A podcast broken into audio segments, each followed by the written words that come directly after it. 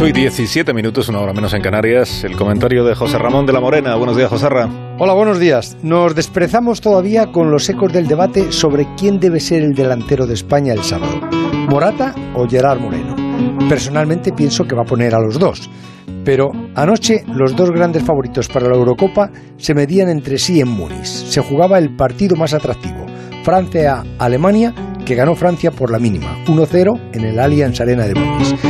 Después del debut de España, era el partido del que todos estábamos pendientes, porque da la sensación que uno de ellos va a estar en la final y soñamos con ser el otro equipo el próximo 11 de julio en Wembley.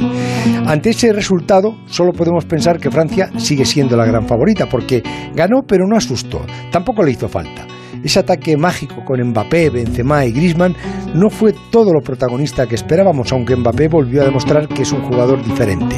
Marcó un golazo, fue anulado por fuera del juego, igual que otro que marcó después Benzema, pero el gol de Francia se lo tuvo que meter en propia puerta una Alemania que parece que todavía no ha despertado desde aquel desastre del Mundial de Rusia y del 6-0 de España en noviembre en esa Liga de las Naciones. Antes de ese partido jugaba Portugal contra Hungría y le costó a Portugal ganar, terminó haciéndolo por 0-3 con dos goles de Cristiano. Los portugueses llegan con un gran equipo y además en un buen momento y con el respeto que hay que tenerle a los vigentes campeones de Europa. Además, tienen a Cristiano que es garantía de competición hasta el último minuto.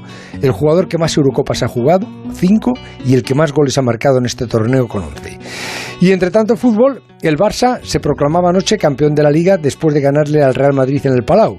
Desde el 2014 no ganaba la liga el Barça, que con Pau Gasol tuvo anoche el broche perfecto al que puede ser su último título como jugador y que quizá lance una nueva era de triunfos para el Barça en ese movimiento pendular que tiene con el Real Madrid.